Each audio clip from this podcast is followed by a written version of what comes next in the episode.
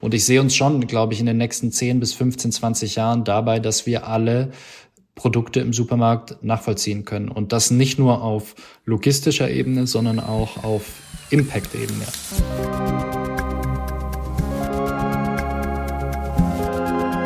How to Solve It. Der Lösungspodcast.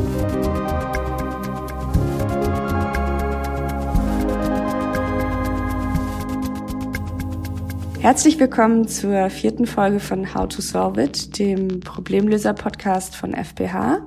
Ich bin Ariana Elsesser und mit mir heute hostet Marin Chaletu die Folge.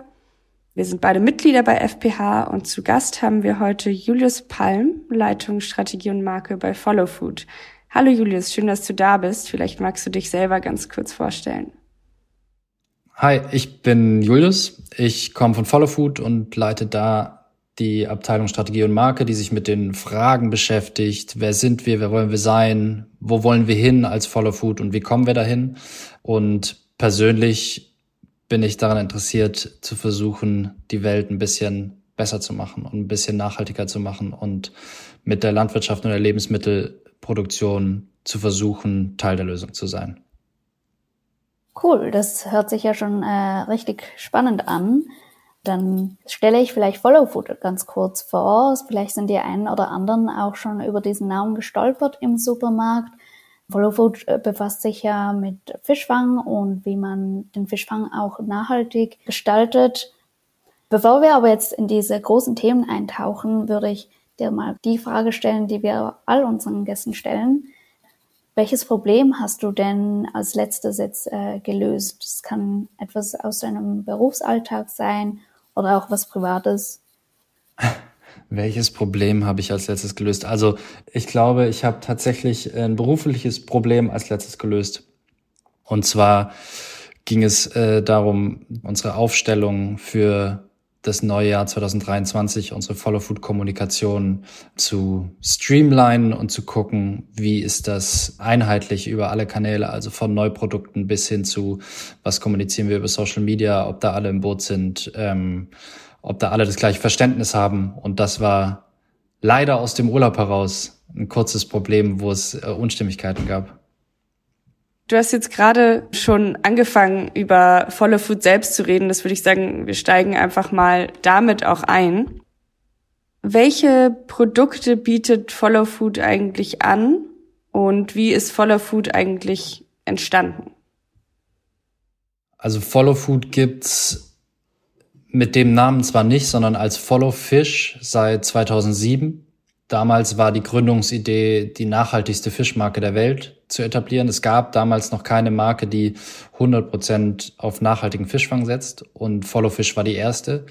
Und damit wurde aber nicht nur sozusagen so eine Nachhaltigkeits-Öko-Pionier-Marke-Idee gegründet, sondern auch kombiniert mit einem Gedanken, der super zentral ist, ist bis heute, nämlich Transparenz. Das heißt, immer in der Kombination ökologischer Vorreiter, Vorreiterin und 100 Prozent Transparenz. Das heißt, das wurde damals etabliert oder entwickelt mit einer Marktinnovation des Tracking Codes. Also Follow Fish war damals auch der Erfinder des Tracking Codes im Lebensmittelbereich, dass man das Produkt bis zum Ursprung zurückverfolgen kann. Und das war so der Kick-off, würde ich sagen, 2007 der ganzen Follow Food Idee. Damals nur Fischprodukte, heute auch landwirtschaftliche Produkte. Also wir sind heute bei ungefähr 100 Produkten. Das geht von unserem beginnenden Ursprungsprodukten, dem handgeangelten Fairtrade-Thunfisch von den Malediven, bis hin heute zu Tiefkühlerbsen, Pizza und so weiter. Ähm, unser Ziel ist es eigentlich, in jedem Bereich Produkte zu entwickeln, in dem es noch was zu tun gibt, in dem noch nicht ein Produkt existiert oder eine Marke existiert, die unseren Nachhaltigkeitskriterien entspricht. Das ist sozusagen unser, unser Anspruch. Du sagst gerade in jedem Bereich. Jetzt habe ich auf der Webseite gesehen, dass ihr den Bereich äh, Fleisch eigentlich komplett auslasst. Warum denn? Also wo ist das Problem mit Fleisch? Ja, genau. Also es gibt nicht jeden Bereich, nicht jeder Bereich ist für uns offen, weil wir immer auf sozusagen einer wissenschaftlichen Grundlage arbeiten. Was ist eine nachhaltige Lebensmittelproduktion beziehungsweise eine nachhaltige Ernährungsweise sozusagen global als Ganzes, nicht nur für die einzelnen Personen, Menschen, sondern für uns als Gesellschaft und Gesellschaften, äh, für uns als ganzen Planet. Das heißt, wir orientieren uns immer an einem, zum Beispiel einem Framework wie den planetaren Grenzen. Das ist so unser Framework, mit dem wir arbeiten. Und darin sortieren wir unser Sortiment, unser Portfolio. Das heißt, ähm, wir müssen nicht nur mit jedem einzelnen Produkt den planetaren Grenzen entsprechen, dass wir die nicht überschreiten, wenn wir das sozusagen extrapolieren, wenn wir das übertragen auf eine gesamte Masse von einem Produkt, sondern auch mit unserem gesamten Sortiment. Das heißt, unser Sortiment muss einer zukunftsfähigen Lebensmittelproduktion und Ernährungsweise entsprechen. Und das bedeutet für uns ohne Fleisch, weil der Druck auf die Ökosysteme, auf terrestrischen Systemen, also landbasiert, alles, was nicht im Wasser ist, tierische Proteine in Fleischform herzustellen, ist so enorm und der Aufwand ist so riesig, dass wenn wir ökologisch die Welt ernähren wollen, wir uns das gar nicht leisten können, in dem Maße Fleisch zu produzieren. Es wird in der Zukunft in auch einer zukunftsfähigen Ernährungsweise, in einer Planetary Health Diet, wenn man es so nennen will, da gibt es äh, ein Konzept, das so heißt, wird es immer noch Fleisch geben, aber in ganz, ganz kleinen Maßen, nicht als Primärproduktion, das heißt nicht als eine Produktion, die sagt, uns gibt es nur, um Fleisch zu produzieren, sondern es wird ein, sozusagen ein Beigut sein, was, was anfällt, weil wir Tiere als Landmaschinen verwenden, weil wir Tiere als integraler Bestandteil von Ökosystemen verwenden. Dafür braucht es Tiere und die werden irgendwann sterben und deswegen wird es Fleisch geben. Ähm, aber in einem Maß, das können wir uns heute gar nicht vorstellen. Also da wird es viele Produkte einfach schlichtweg nicht mehr geben, weil es erstens nicht erschwinglich ist und zweitens die Mengen gar nicht gibt. Super spannend. Das ist auch irgendwie nochmal so ein extra Thema, was super interessant wäre als Teil einer, ja, nachhaltigen Ernährungsweise oder Lebensweise irgendwie zu vertiefen. Finde ich sehr cool. Ähm, vielleicht kommen wir dann aber auf die Produkte zurück, die ihr tatsächlich verkauft. Vielleicht speziell nochmal auf den Fisch, der ja eben auch ein Tier ist, das wir konsumieren. Was ist denn eigentlich so jetzt mal ganz runtergebrochen schlecht an dem Fisch, den wir normalerweise im Supermarkt kaufen?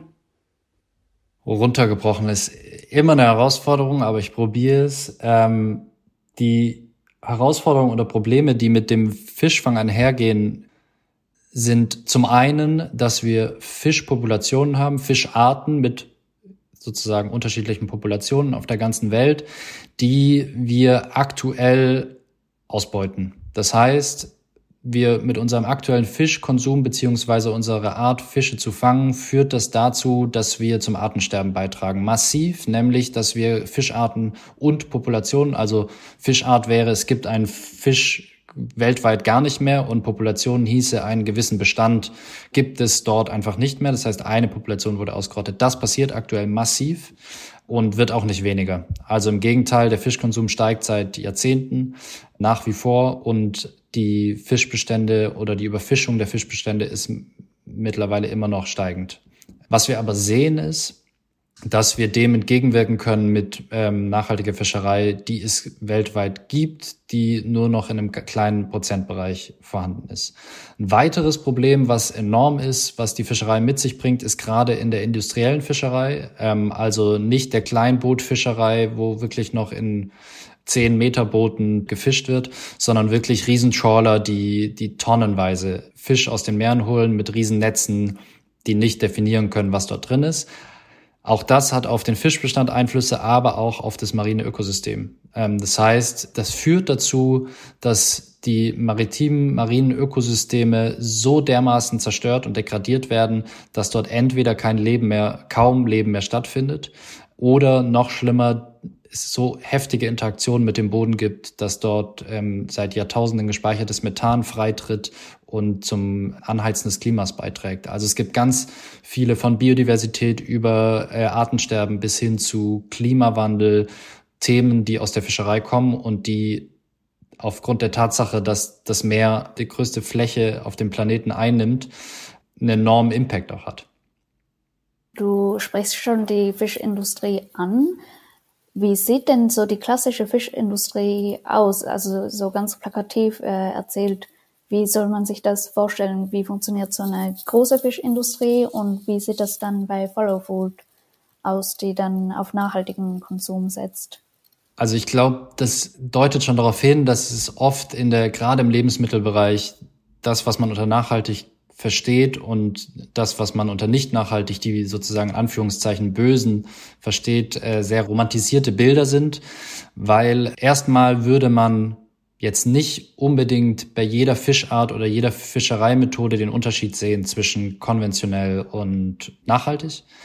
Eine klassische Fischerei gibt es in dem Maße auch nicht. Es gibt die industrielle Großfischerei. Das sind richtige Riesentrawler, die hinten über Kräne Netze auswerfen oder Langleinen raushauen. Aber meistens sind es Riesenschleppnetze, die über den Boden ziehen und die, ähm, die unkontrolliert, relativ unkontrolliert Massen an Fischschwärmen rausholen und auch nicht richtig den Beifang kontrollieren. Ähm, dann gibt es aber auch eine Riesen wenn man sie Industrie nennen will, es ist eine, das ist die Kleinfischerei. Und die macht über, ich glaube, ich, die Zahlen habe ich gerade nicht ganz im Kopf. Ich glaube, es ist um die 70, 80 Prozent des weltweiten Fischfangs kommt aus der kleinstrukturierten Fischerei. Das heißt, da reden wir von wirklich Handangelbooten bis hin zu kleinen Mini 10, 12, 15 Meter Booten, die Netze ausbringen, die ganz anders funktionieren die viel kleinstrukturierter sind, viel weniger Fisch auf einmal rausholen, aber in der Masse auch dazu beitragen, dass wir ein Problem haben.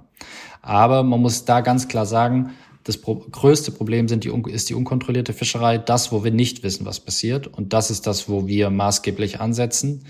Und da sieht man teilweise auch einen Unterschied. Also es gibt Fischereien, da würde man jetzt als Laie nicht den Unterschied sehen. Die gehen auch mit dem Netz raus. Das ist auch ein großes Fangboot. Das ist nicht per se schlecht, sondern es kommt auf das Fischereimanagement dahinter an. Also kontrollieren die die Fischbestände, die sie fangen, holen die nur so viel raus, wie nachwächst, äh, wie wieder gesund nachwachsen kann, bleibt der Fischbestand gesund interagieren sie nicht mit sensiblen marinen Ökosystemen, also ziehen sie das Netz nicht durch einen Korallenriff oder durch äh, Kelbalgenwälder oder whatever. Es gibt aber auch andere Beispiele, das habe ich am Anfang schon genannt. Das ist zum Beispiel die Handangel Fairtrade Thunfischerei, äh, Thunfischfischerei auf den Malediven. Da sieht man es einfach absolut. Da muss man nicht Fischereiexperte oder Expertin sein, sondern da stehen maledivische Fischer mit einem Bambusstab, einer Bambusangel hinten auf einer, auf einer Ladefläche von einem, von einem Schiff und ziehen jeden Thunfisch einzeln raus. Und diese ganze Bandbreite gibt es. Das ist sozusagen das, wo wir ansetzen zu sagen, wir brauchen eine kontrollierte, zertifizierte, nachhaltig zertifizierte Fischerei, die ein zukunftsfähiges Management hat.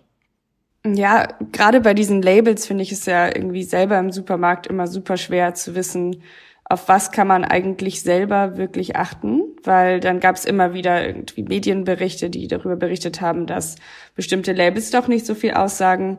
Gibt es irgendwas, ähm, das ich im Supermarkt tun kann, außer eure Produkte zu kaufen, aber grundsätzlich Zertifikate oder Labels, die wirklich etwas aussagen? Ja, gibt es, ähm, auch wenn es zugegebenermaßen nicht einfach ist. Also ohne äh, zu eitel zu, zu klingen und zu werbisch zu klingen, ist tatsächlich aktuell mit den Fischprodukten von Follow Food ist nahezu die einzige Alternative, wo man wirklich weiß, das ist ein kein kein Dschungel irgendwie Siegeldschungel, wo man sich nicht zurechtfindet, sondern es ist wirklich eine Marke, da weiß man, kann man zugreifen. Und das ist auch unser, unser Credo, wo wir sagen, hey, wir nehmen unsere Verantwortung als Unternehmen ernst. Und unser Ziel ist es sozusagen die KonsumentInnen, die VerbraucherInnen in den Supermärkten zu entlasten mit ihrer Entscheidung, dass es wieder einen Konsum mit gutem Gewissen geben kann. Es gibt aber schon, und ich glaube, darauf spielst du auch an, eine Riesendiskussion um die Labels wie zum Beispiel Marine Stewardship Council, das MSC-Siegel, was gerade mit der Netflix-Doku ähm, Seaspiracy ordentlich durch die Öffentlichkeit gegangen ist. Ähm, und es hat uns, uns auch sehr beschäftigt, weil wir setzen auf das MSC-Siegel als Mindeststandard. Das ist unsere Grundnachhaltigkeitsabsicherung und deswegen haben wir das nochmals, obwohl wir uns eigentlich schon sicher waren, mit der Dokumentation nochmal geprüft. Und da muss man nach wie vor sagen, Produkte, auf denen das MSC-Siegel ist, sind um Längen besser als das, was wir sonst im Handel liegen haben. Wenn es den MSC nicht gäbe, wäre das ein Riesenrückschritt und wir hätten keinerlei Kontrolle über die Produkte, die in den Märkten landen. Und die Tatsache, dass alle sagen, ja, aber es liegt ja fast nur noch MSC-Ware in den deutschen Supermärkten. Erstens stimmt es nicht. Und zweitens, ja, es ist sehr flächig verbreitet, was gut ist, aber das ist auch nur in Deutschland so.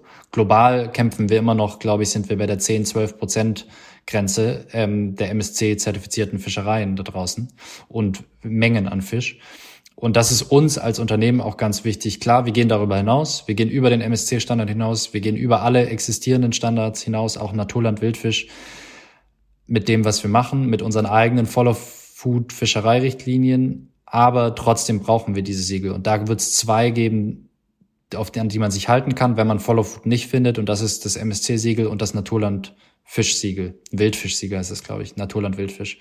Ähm, weil das zwei Siegel sind, von denen wir wissen, dass sie zu 99 Prozent gute Arbeit leisten, unfassbar gut dokumentieren, sehr hinterher sind, einen riesen Apparat aufgebaut haben, der ein gutes Monitoring macht und wirklich hinterher ist, auch vor Ort Dinge zu kontrollieren und Standards einzuhalten und Managements zu sichern. Und klar gibt es auch dort manchmal Projekte, Fischereien, die nicht 100 Prozent dementsprechend. Das gibt es aber überall.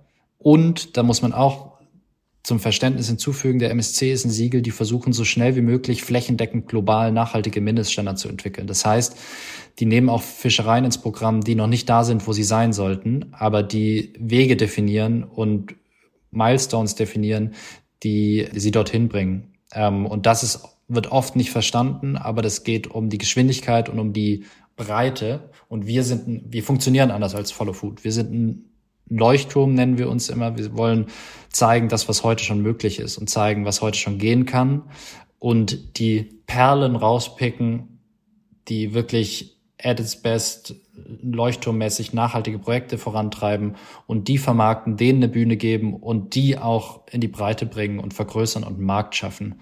Und das ist ein ganz anderer Ansatz als der MSC, aber deswegen nicht besser oder schlechter, sondern wir brauchen beides. Irgendwo braucht es ja auch diese Mindeststandards, die du jetzt beim MSC gerade erwähnt hast. Und es ist ja eigentlich auch ganz schön, dass man dann sieht, es geht auch darüber hinaus und man kann es noch besser machen. Ähm, jetzt für mich als Konsumentin zum einen, wo finde ich denn die Produkte im Alltag von Follow Food?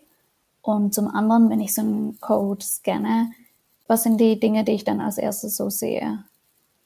Also unsere Produkte gibt es eigentlich primär im deutschen Einzelhandel. Also wir sind auch in Österreich und Schweiz, ein bisschen in Frankreich, aber marginal. Ähm, Deutschland ist unser Fokusmarkt und dort eigentlich im gesamten Lebensmitteleinzelhandel. Ähm, leider nicht so flächendeckend und immer in jedem Markt, wie wir es uns wünschen würden, natürlich. Ähm, vor allem, weil die Märkte selbst entscheiden, was sie ins Sortiment nehmen und was nicht. Also wir können jetzt nicht sagen, hey, in in jedem Rewe, in jedem Edeka, in jedem Teegut, in jedem Alnatura, in jedem Dance findet ihr uns. Ihr findet uns wahrscheinlich in jedem Markt ein Produkt, aber nicht alle.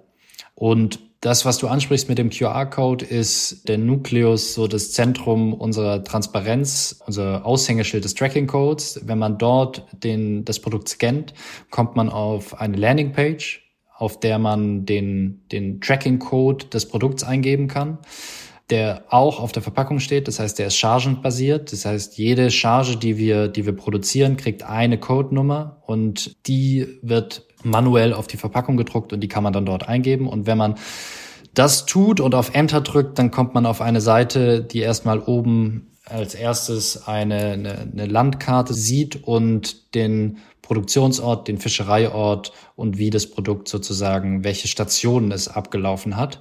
Nähere Informationen zum Fischereigebiet, zur Fischerei, zum, zur Fischart, wann es gefangen wurde, wie es verarbeitet wurde. Und dann gibt es jetzt seit ein paar Jahren noch einen weiteren Reiter, ein weiteres Feld, das sich Ökobilanzen nennt.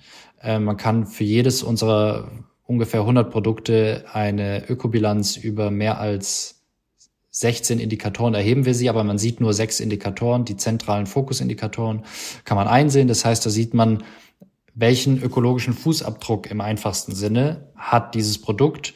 Und weil uns bewusst war, dass vielen diese Daten nicht sagen wird, ähm, haben wir das versucht, greifbarer zu machen mit einem ersten Ansatz, ähm, es mit Produkten zu vergleichen. Das hinkt manchmal noch, weil es fraglich ist, wie man, ob man ein Fischfilet jetzt mit Nudeln oder Avocado oder Tofu vergleichen sollte.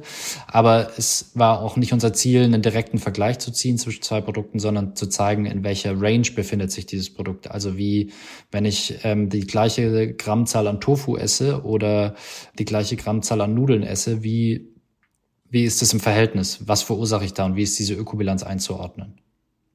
Wie siehst du denn da allgemein, also die die Zukunft von nachhaltigen Lebensmitteln und jetzt auch in diesem Fall äh, Lieferketten und den Konsum. Wo siehst du uns da in, in einigen Jahren? Eine kleine Frage. Ähm, also das sind für mich zwei Fragen. Einmal das ganze Thema Transparenz, Offenlegung von Lieferketten und das andere Thema ist äh, wirklich, wo sind wir ökologisch in der Produktion von Lebensmitteln, in der Herstellung von Lebensmitteln bezüglich der Transparenz von Lieferketten gehen wir ja schon enorme Schritte. Es gibt das Lieferketten-Transparenzgesetz, wie auch immer es heißt. Ich vergesse es jedes Mal. Aber ungefähr darum geht's.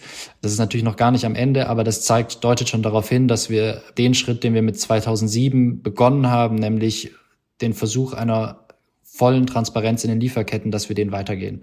Und ich sehe uns schon, glaube ich, in den nächsten 10 bis 15, 20 Jahren dabei, dass wir alle Produkte im Supermarkt nachvollziehen können. Und das nicht nur auf logistischer Ebene, sondern auch auf Impact-Ebene. Also das wäre mein Traum, dass ich im Supermarkt stehe und als Konsumentin nicht mehr irgendwie jedes Produkt 15 Mal umdrehen muss und hinten drauflesen muss und gucken muss und nach dem Unternehmen Google oder whatever, das machen ja die wenigsten, sondern dass ich augenscheinlich sehe, entweder ich muss noch einen QR-Code scannen oder es ist schon im Regal sichtbar, welchen Impact hat dieses Produkt im Vergleich zu dem Produkt. Und dass wir in unseren Scorings weitergehen, sozusagen Labels wie jetzt diesen Planet Eco Score oder so, die auch auf dem Produkt abgedruckt sind, dass wir wirklich Hürden abbauen, um hinter die Kulissen schauen zu können. Ähm, das wäre mein Traum für den Lebensmittelbereich, dass das im Einzelhandel, im Kaufakt sozusagen äh, erleichtert werden würde. Und wenn es um die ökologische Perspektive geht, wenn wir uns nur mal anschauen, Treibhausgasausstoß trägt der Lebensmittelbereich zwischen 25 und 30 Prozent bei. Also es ist eines der Top drei Polluter neben Mobilität und Bau. Darüber wird aber nie gesprochen. Und wenn wir uns andere Bereiche angucken und nicht nur die Treibhausgase, die genauso wichtig sind, nämlich Biodiversität, Wassernutzung, ähm, Wasserressourcen all, im Allgemeinen, toxische Stoffe, die in den Umlauf gebracht werden, alle planetaren Grenzen. Also jeder, der diesen Podcast hört und noch nicht von den planetaren Grenzen geht, kann das einmal am besten Ecosian und nicht googeln. Ich sage die ganze Zeit auch googeln, aber es ist so im Sprachgebrauch drin. Ähm, und sieht, dass es mehr gibt als nur den Klimawandel. Und wenn wir uns diese Grenzen angucken, ist der Lebensmittelbereich teilweise zu 60 bis 80 Prozent dafür verantwortlich, gerade was die Biodiversität angeht. Und wir wissen aus der Forschung, Klimawandel ohne Biodiversität zum Beispiel geht nicht, genauso wie Biodiversität ohne Klimawandelbekämpfung nicht geht.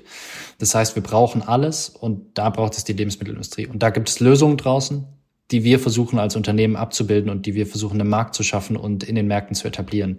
Lösungen, die über, auch über Bio hinausgehen, die über MSC, Naturland, über alle nachhaltigen Lebensmittelstandards, die wir kennen, hinausgehen, die wirklich versuchen, von dem Gedanken der Nachhaltigkeit nochmal einen Schritt weiter zu gehen. Und für mich ist es so ein bisschen, was ich in den nächsten 20 Jahren gerne sehen würde im Lebensmittelbereich, ist sozusagen ein Evolutionsschritt von nachhaltig zu regenerativ und dass wir es wirklich schaffen, regenerative Systeme zu entwickeln. Das heißt, die nicht nur den Status quo von Ökosystemen erhalten, sondern die es schaffen, die thriving im Englischen. Ich weiß nicht, was das Deutsche, dass äh, sie gesünder werden mit der Nutzung. Und da, das klingt immer für viele, gerade was das Thema zum Beispiel Wachstum angeht, klingt es immer völlig absurd, weil sie sagen, hey, wie können wir etwas nutzen und es ist danach besser als davor?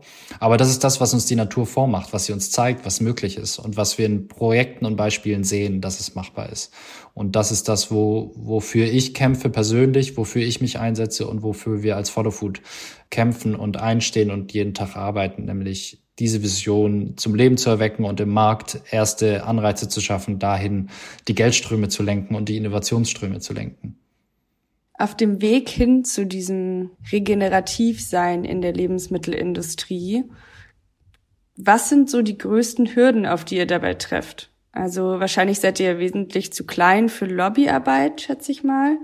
Stoßt ihr da auf Hürden hinsichtlich der Politik? Ist es vor allem die traditionelle Fischindustrie, in die man schwer reinkommt, wenn man jetzt mal nur den Fisch betrachtet oder die Lebensmittelindustrie?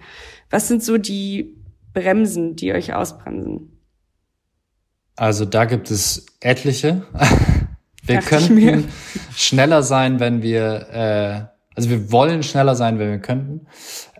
Die größte Hürde, würde ich aber sagen, ist der Preis und die Preisstrukturen im Markt.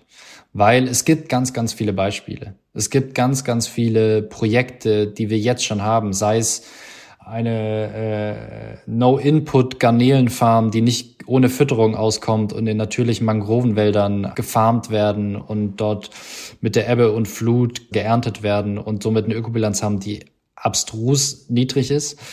Oder Projekte wie in Brandenburg, unser Partnerbetrieb Gut und Bösel, der regenerative Landwirtschaft wirklich auf ein nächstes Level bringt. Solche Projekte gibt es, aber die scheitern oft daran, dass sie noch zu teuer sind für die Preise, die im Markt gezahlt werden.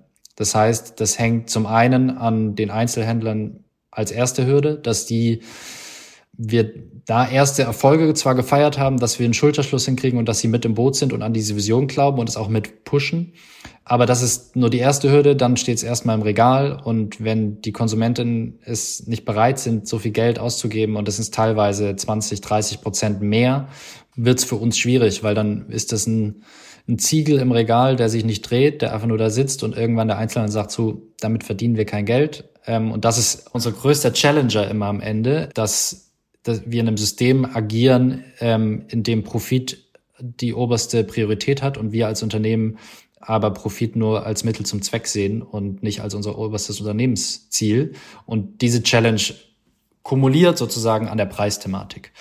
Und das Thema, dass wir als Gesellschaft und als KonsumentInnen ähm, noch nicht bereit sind, mehr zu zahlen, ist ein Thema, was dann die nächste Hürde ist und das ist die, die politische Landschaft weil wir merken, es braucht neue Regulatorien, neue Regularien, sowohl in der Subventionsstruktur von solchen Systemen als auch am Ende in der marktwirtschaftlichen Struktur, in die wir solche Produkte einbetten, weil wir wissen, dass den niedrigen Preis, den wir aktuell für Lebensmittel zahlen, kein niedriger Preis ist, sondern es ist äh, ein Preis, der gewisse Kosten sozusagen ausklammert. Kosten, die entstehen, die wir über Steuergelder zahlen, wie zum Beispiel das Ahrtal, die Überschwemmung im Ahrtal war eine Folge der ökologischen Probleme, die wir haben. Und das, was wir dort gezahlt haben an Milliarden an Aufbaugeldern, wurden über die Steuergelder bezahlt. Und wenn wir nachhaltigere Standards in unseren Produkten hätten, was dazu führen würde, dass wir der, der Klimawandel nicht so heftig wäre, die Biodiversität nicht so sinken würde, das heißt, unsere Ökosysteme gesünder und stabiler, resilienter wären, dann wären diese Kosten nicht auf uns zugekommen. Würde zwar heißen, wir hätten ein bisschen teure Produkte, aber wir hätten diese Folgekosten nicht. Und wenn wir das mal gemeinsam denken würden, und in der Theorie, in der Wissenschaft heißt es True Cost Accounting, ähm, das heißt, dass wir richtig rechnen, dass wir sowohl die Kosten als auch die Preise richtig berechnen und alles mit reinnehmen. Das heißt, dass ein Landwirt seine Bodengesundheit mit reinnimmt, seine Bodenfruchtbarkeit mit in die Berechnung reinnimmt. Wie lange kann er davon überhaupt noch was ernten? Dass Fischereien die Fischbestände mit reinnehmen. Wie gesund sind die? Wie resilient sind die? Wie, ähm, wie reagieren die auf externe Einflüsse? Dass unsere Ressourcen zukunftsfähig sind und damit unsere Ökosysteme. Das hat einen gewissen Preis, der aber glaube ich, uns billiger zu stehen kommt, und das sagt die Wissenschaft eigentlich auch, als das, was als Folgekosten in den nächsten Jahren auf uns zukommen wird. Ja, und das verstehen vor allem Industriestaaten meistens gerade so ein bisschen, wenn man dann die Folgen schon stark sieht, und zwar bei sich selbst und nicht in anderen Ländern. Das ist irgendwie auch immer die Problematik dabei. Ihr beschreibt euch ja selber als regeneratives Unternehmen auch. Was ist das? Also ich achte immer darauf und ich hoffe, das gelingt mir an, an, an jeder Stelle, dass wir uns sozusagen als ein Unternehmen beschreiben, was auf dem Weg hin zu einem regenerativen Unternehmertum ist. Das heißt, wir sind heute noch nicht regenerativ in dem Sinne, das können wir noch nicht belegen. Vielleicht sind wir es und wir wissen es noch nicht, aber wir können es noch nicht belegen. Aber regenerativ bedeutet für mich so ein bisschen, wie ich es vorhin gesagt habe, oder eigentlich nicht so ein bisschen, sondern exakt so, wie ich es vorhin gesagt habe. Ähm, dass es der nächste Evolutionsschritt von der Nachhaltigkeit hin zur Regenerativität ist. Also so der nächste Schritt der nachhaltigen Entwicklung, nämlich Nachhaltigkeit ist vom Konzept her, wenn man es ganz doll runterbricht und vereinfachen will, den Status quo zu erhalten. Es gibt auch manche, die das, den Begriff ein bisschen weiter fassen oder anders verstehen, aber ich würde jetzt mal sagen, um es einfach zu halten, um den Begrifflichkeiten klar verständlich zu machen, geht es darum, nachzuhalten mit dem, was da ist. Also, dass morgen noch so viel da ist, wie heute da ist da sehen wir ja schon das Prinzip schaffen wir schon gar nicht. Also das haben wir nie geschafft und schaffen wir auch aktuell nicht. Nur wir haben jetzt ein Problem, nämlich dass die Ökosysteme und die sozusagen unsere Lebensgrundlage, der Planet, mit dem wir arbeiten, aus dem wir viele Ressourcen ziehen, so degradiert ist, ist schon so in einem Grad zerstört ist, dass ein Erhalten gar keinen Sinn mehr macht. Und bei, An also bei erhaltender Produktivität, also wenn wir weiterhin so viel produzieren wie jetzt, ein Erhalten auch gar nicht möglich sein wird, weil wir erstmal wieder aufbauen müssen. Und das ist, glaube ich, das Kernprinzip von der zukünftigen Art, wie wir Nachhaltigkeit verstehen sollten, nämlich regenerativ, regenerierend im wahrsten Sinne des Wortes, also wieder aufbauend. Nicht nur erhalten, sondern aufbauen. Das heißt, dass nachdem ich ein System produktiv genutzt habe, mehr da ist als vorher. Das heißt, ich baue etwas an oder befische einen Fischbestand und danach ist mehr Biodiversität als vorher. Natürlich in langen Zeiträumen, ne? da kann man nicht jetzt von Wochen sprechen, sondern da sprechen wir von Jahren. Da ist mehr CO2 und Treibhausgase gebunden als vorher da ist mehr Bodenfruchtbarkeit als vorher und so weiter und so fort. Das ist für uns das Verständnis von Regenerativität. Und wenn man es aufs regenerative Unternehmertum bezieht, ist das sozusagen nur eine Grundprämisse des regenerativen Unternehmertums. Da geht es um, wie gehen wir mit unserem Planeten, unserer Lebensgrundlage um. Aber da wir Teil des Systems sind, und ich glaube, das auch einer der wichtigsten Erkenntnisse ist, die wir haben sollten als Menschen und Gesellschaft, wir sind Teil des Ganzen. Äh, wir können uns nicht rausrechnen. Wir sind nicht Gesellschaft und Natur, sondern Natur gibt es in dem Sinne eigentlich nicht es sei denn, wir verstehen uns als Teil dessen. Wenn wir das machen, dann gehört zum regenerativen Unternehmertum auch der Umgang mit Menschen dazu. Also wie gehen wir mit unseren Mitarbeitenden im Unternehmen um? Wie gehen wir mit den Menschen, mit denen wir interagieren, um? Mit unseren Lieferkettenpartnern und Partnerinnen? Ähm, das heißt, das ganze Thema Sozialstandards und Umgang, äh, Kommunikation, Menschenrechte, alles das, was man unter das Thema subsumieren könnte, gehört für ein regeneratives Unternehmertum genauso dazu. Du hast es mir teilweise vorhin äh, gerade schon ein bisschen weggenommen, äh, vorweggenommen. Aber du sagst ja, oder auch viele Experten sagen, wichtig für die Nachhaltigkeit ist es, dass man nicht nur Neues produziert oder ähm, wieder produziert, äh, wie Wälder aufforsten zum Beispiel, sondern es ist auch wichtig, einfach das zu erhalten, was wir heute schon haben. Wer ist denn bei euch der Experte in Sachen Nachhaltigkeit? Also welche Ausbildung bringt er mit und warum wendet ihr euch dann an diese Person, wenn es schwierigere oder tiefgreifendere Fragen dazu gibt? Also ähm, an der tiefen Oberfläche, sag ich mal, kratzen wir alle, glaube ich, im Unternehmen. Also da hat jeder zwar einen unterschiedlichen Wissensstand, aber ich würde sagen, jede, die bei oder der bei uns arbeitet, hat ein ziemliches Grundverständnis, was Nachhaltigkeitsthemen angeht oder Regenerativitätsthemen. Ähm, wir haben ein eigenes Team aufgebaut. Das ist, besteht heute aus vier Menschen, die wir so breit wie möglich versuchen aufzustellen. Also es wird geleitet von, von Güde Wollesen bei uns. Die ist Nachhaltigkeitswissenschaftlerin und Betriebswirtschaftlerin. Die leitet das ganze Team und in diesem Team sind unterschiedliche ähm, ExpertInnen vertreten ein Experte, der aus dem fischereiwissenschaftlichen Bereich kommt, ein Experte, der aus dem Klimabilanzierungswissenschaftlichen Bereich kommt, also der das ganze Thema Ökobilanzen, Datenerhebung professionell begleitet und einen landwirtschaftlichen Expertin. Das heißt, da haben wir ein Team und dieses Team muss man auch dazu sagen, ähm, wir sind ungefähr 80 Leute und davon sind vier nur für dieses Thema abgestellt, also die sich wirklich nur damit beschäftigen und die Fragen beantworten, die sich in unserem Doing ähm, ergeben. Aber selbst das reicht nicht. Also wir haben eine, eine, Handvoll Beratungen, die uns zur Seite stehen, wenn wir wirklich selber nicht weiter wissen oder wenn die Literaturrecherche oder die Internetrecherche äh, keine Ergebnisse mehr ausspuckt und das Wissen der unserer ExpertInnen nicht weiterhilft, dann haben wir Beratungen, die wir ähm, zu Rate ziehen. Ratungen, die aus dem Carbon Credit System, Kompensationssystem, klassische ähm, Beratungen, die im Bilanzierungsbereich sind, also so Ökobilanzierungsbereich sind ähm, und so weiter und so fort. Landwirtschaftsberater in äh, Fischereiberatungen und so weiter. Gibt's noch irgendwas, das du von dir aus ansprechen möchtest? Gibt es irgendwas, über das wir noch nicht gesprochen haben, was wichtig für Follow Food ist oder was wichtig für eure DNA ist? Nicht so richtig, ähm, weil wir eigentlich einen ziemlich krassen Rundumschlag gemacht haben und ähm, zum Glück nicht zu sehr im Werbischen hier gelandet sind, sondern wirklich auch um die Themen gesprochen haben. Aber ich glaube, was mir wahnsinnig wichtig ist, ist einfach dieses Verständnis. Alle Menschen, die das hören werden, das Verständnis dafür, wie wertvoll und wie wichtig es ist, sich Gedanken zu machen über, was esse ich und was nicht nur für mich persönlich esse ich und was ist gesund für mich und meinen Körper, sondern was ist zukunftsfähig für diesen Planeten. Und dass das nicht nur eine, eine Luxusentscheidung ist, sondern dass das auch eine solidarische Entscheidung ist für Menschen, die sich das nicht leisten können, weil es darum geht, unsere Lebensgrundlage aufrechtzuerhalten und es keinen Bereich gibt, der so interagiert und so breitflächig Einfluss auf den Planeten hat wie der Lebensmittelbereich.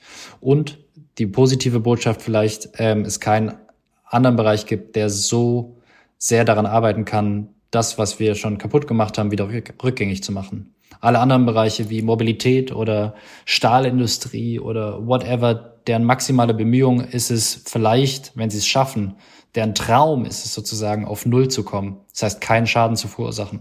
Und der Lebensmittelbereich vielleicht noch mit der Modeindustrie ist der einzige, der es schaffen kann, was wieder aufzubauen, was wieder in Anführungszeichen gut zu machen. Und um jetzt doch am Ende, weil es auf der Zunge liegt, einfach werbisch zu bleiben oder zu werden eigentlich wieder, ist es das alles, diese Gedanken, die ich hier ausgearbeitet habe, liegen eigentlich alle in unserem Claim und der ist einfach deswegen, sage ich Ihnen, weil er es so auf den Punkt bringt, nämlich was wir essen, verändert die Welt. Und ich glaube, das ist das, was ich gern allen mitgeben würde. Welchen Fisch isst du denn selbst am liebsten? Ich esse gar keinen Fisch. Ähm, ich lebe komplett vegan, beziehungsweise ich nenne es eigentlich eher plant-based, weil es das dem viel näher kommt, worum es geht das ist aus der Entscheidung herausgeboren, dass ich einfach vor Jahren, bevor ich bei Follow Fish beziehungsweise Follow Food war, die Entscheidung getroffen habe, dass zu viel Fisch gegessen wird und zu viel Fleisch gegessen wird und zu viel tierische Produkte und wir davon drastisch runterkommen müssen. Also aus der Wissenschaft spricht man ungefähr 30 bis 50 Prozent Reduktion. Und das war mein Weg dorthin. Und jetzt arbeite ich bei Follow Food und sehe, es gibt Fisch, den man noch essen kann, der sozusagen natürlich limitiert ist. Ähm, das heißt, da kann man auch nicht über die Stränge schießen. Aber mittlerweile, wie das bei vielen so ist, die sich plant-based ernähren, ähm, tue ich mich schwer, wieder ein Tier zu essen. Vielleicht passiert es noch irgendwann, weil die Zukunft ist plant-based mit Fisch. Ähm, aber aktuell esse ich gar keinen. Kann ich gut nachvollziehen. Da ist es auch nicht so, dass die Lust dann jetzt unbedingt wiederkommt, nur weil man sieht, dass es auch nachhaltig geht. Man ist es dann halt raus oft. Ja, sowohl auf den Geschmack, auf der Geschmacksebene, die, die verändert sich, die Geschmackssensoren verändert sich, aber auch ähm, die Beziehung zu Tieren verändert sich dadurch. Also es war nie ein Argument für mich, aus Tierwohlgründen keine Tiere zu essen. Bis heute eigentlich nicht. Aber irgendwie ist die Beziehung zum Tier hat sich verändert, seitdem ich es nicht mehr esse. Und auf einmal wurde das Tierwohlargument immer präsenter und immer stärker. Das Ökologische ist zwar immer noch an oberster Stelle, aber auf einmal rückt da so ein, so ein Argument, was ich vorher nie war, wo ich okay mit war, rückt da sehr präsent. Und das ist eigentlich, also für mich eine schöne, eine schöne Entwicklung, weil es so ein bisschen eine Integration zeigt von mir als Mensch in das, was wir irgendwie Natur nennen und wieder so eine Reintegration und Connection mit dem da draußen. Vielleicht können wir als Abschlussfrage noch mal kurz klären. Also als Konsumentin kann man sehr viel falsch machen, wie wir jetzt heute auch gelernt haben, mit ähm, aber der auch sehr Wahl, viel richtig. Genau, mit der Wahl der richtigen Produkte und mit der Bereitschaft, ähm, auch mehr Geld in die Hand zu nehmen für mhm. oder auf dem Weg hin zu einem regenerativen Lebensmittelhandel vielleicht. Gibt es irgendwie für dich so einen allgemeingültigen Ansatz für nachhaltigen Lebensmittelkonsum? Ja, gibt es. Also es gibt die, die niedrigste Schwelle sozusagen, ist es einfach nur noch Bio einzukaufen. Im Fischbereich MSC und Naturland und im landwirtschaftlichen Bereich Bio. Am besten Verbandsware, das heißt Naturland, Demeter, Bioland, ist noch besser. Das ist die einfachste Daumenregel. Und das ist auch wichtig nochmal zu erwähnen, dass es einen Unterschied macht, weil ich kenne viele Diskussionen darum, macht Bio wirklich einen Unterschied? Am Ende ist doch eh alles Gleiche. Ähm, nein, es ist nicht alles das Gleiche. Es macht einen Riesenunterschied. Faktisch vor Ort, am Boden, in den Meeren macht es einen Unterschied. Und wenn man ein bisschen seine Ernährung hinterfragt, ist es auch gar nicht so viel teurer. Wenn man anfängt, weniger Fleisch eben zu konsumieren, zum Beispiel weniger tierische Produkte, pflanzliche Produkte sind zum Glück teilweise, wenn sie nicht Convenient-Produkte sind einfach billiger. Also Gemüse zu kochen ist einfach billiger als Fleisch zu kochen. Und wenn man ein bisschen guckt, wo man einkauft, dann äh, ist es am Ende auch gar nicht so viel teurer. Aber man kann gutes Gewissen dabei haben. Gutes Schlusswort. Vielen Dank. Ja, danke, dass du mit uns irgendwie euren Teil der Lösung besprochen hast. Sehr, ja, sehr spannend. Euch. Danke, dass ich äh, darüber sprechen durfte.